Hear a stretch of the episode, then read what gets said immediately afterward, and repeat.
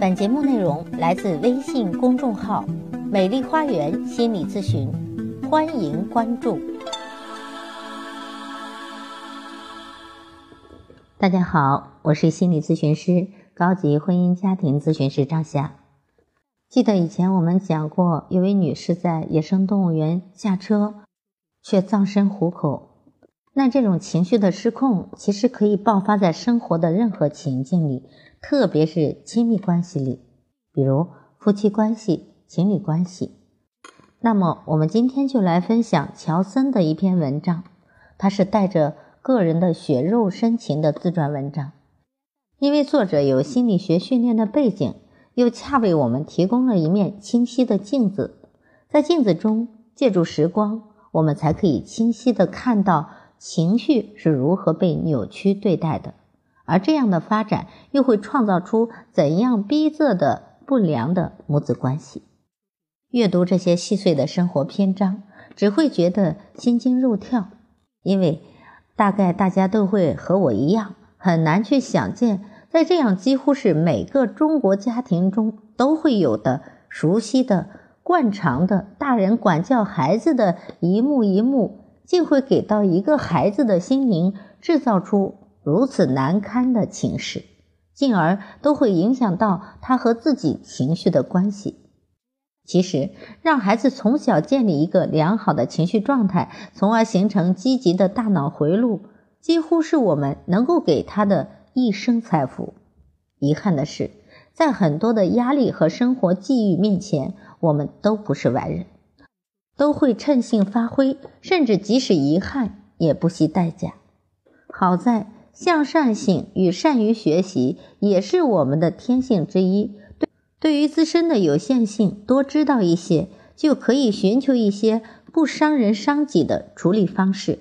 这也将是我们持续终生的成长动力。来看乔森的这篇文章。一九九二年的夏天。我上完了学前班，年纪将近六周岁，该上小学了。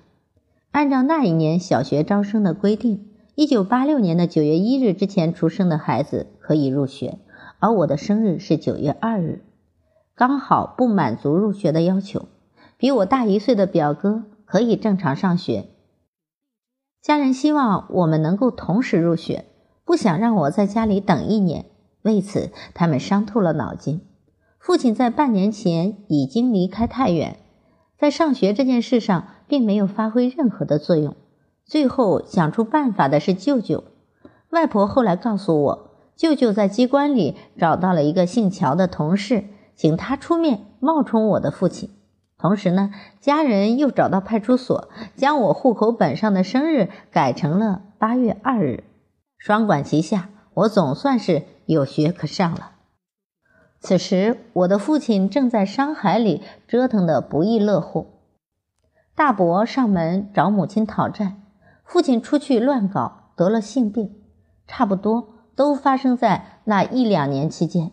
父亲胡闹，母亲还要忙工作，恰好外婆在那几年里日渐衰老，舅舅又开始自立门户，原先的七口之家的动力慢慢改变了。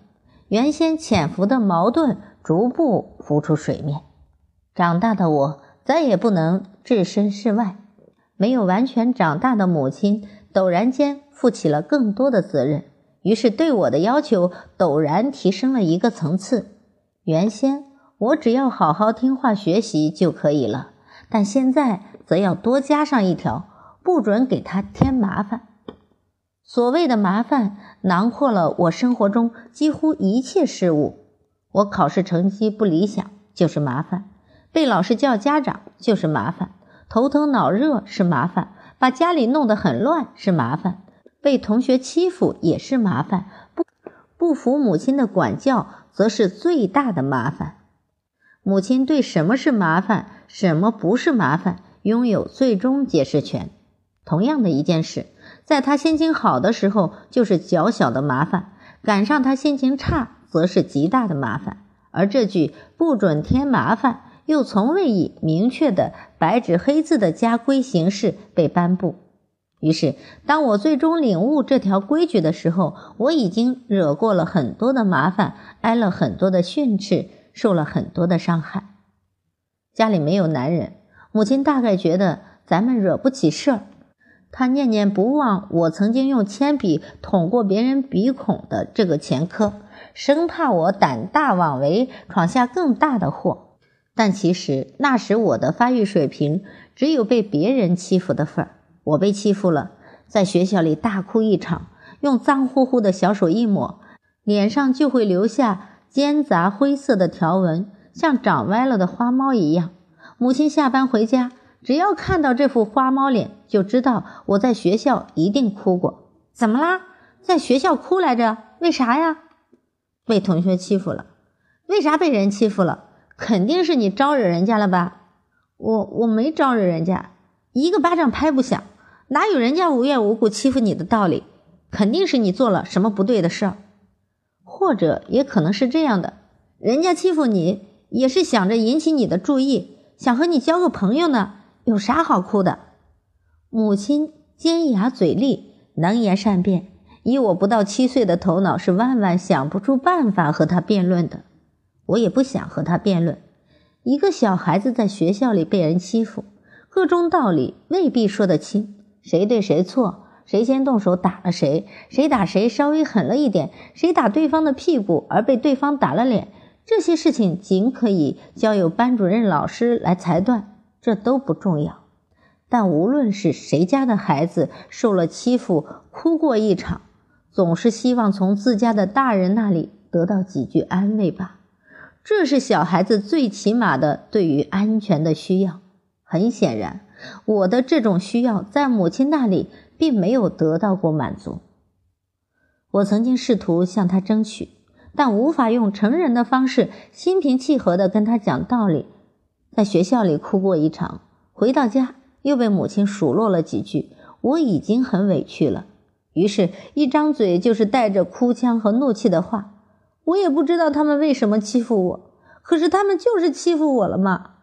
母亲一听这种话就会来气，然后就会对我一顿训斥，指责我又给他平添了麻烦。我没什么办法，只好大哭。哭是我那些年几乎唯一的发泄方式，一哭就止不住，总是哭到嗓子有点沙，哭到抽抽噎噎的说不出话。据说这时是肺部通气过度造成的碱中毒。偶尔，母亲很心烦的时候，也会禁止我哭。她的理由很充分：哭意味着委屈，委屈意味着他对我不公，而他自觉并没有对我不公，所以我就不应该委屈。如果我在不应该委屈的时候表现出委屈，那就是不服管教，而不服管教，这在我家是天大的罪状。一旦意识到这种罪状的严重程度，我就会自动的压制自己的情绪，让自己不能够哭，不能给母亲添麻烦，否则我就会挨骂。直到最后，我学会了一种我认为最为安全也最为合理的应对方式，那就是洗脸。在学校被欺负了，我会在放学回家后偷偷先哭完。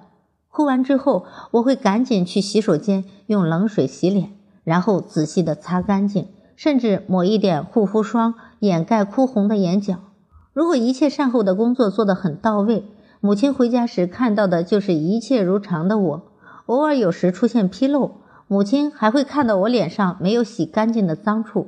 我一般都会搪塞：“哎，这是我没洗手的时候抹脸留下的。”母亲大多数时候也会选择相信。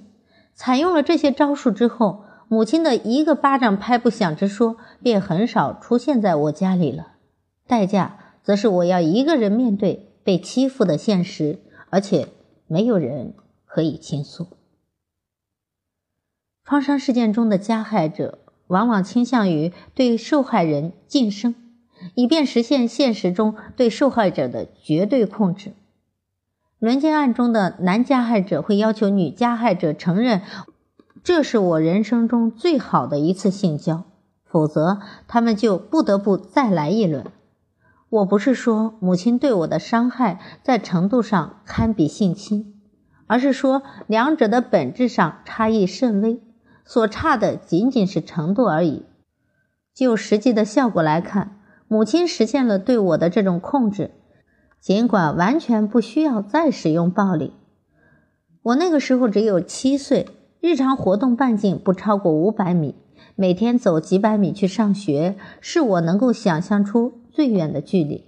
我在几乎绝望时，曾经想到要离家出走，但只要想象到在那之后我可能就没有饭吃了，这就足以让我打消一切相关的念头。倘若我年龄再大个五六岁，就会有另外一场战争吧。好了，乔森的故事讲完了，您听了有什么样的感想呢？如果大家也有母子关系的困惑，也有在原生家庭和成长经历中受到过的委屈，那可以加我的咨询微信，我会在微信中不遗余力的帮到大家。我的咨询微信是美丽花园的手写大写字母加数字，也就是大写的 M L H Y 加数字一二三四五六七八九。好，谢谢大家的收听，咱们下期再见。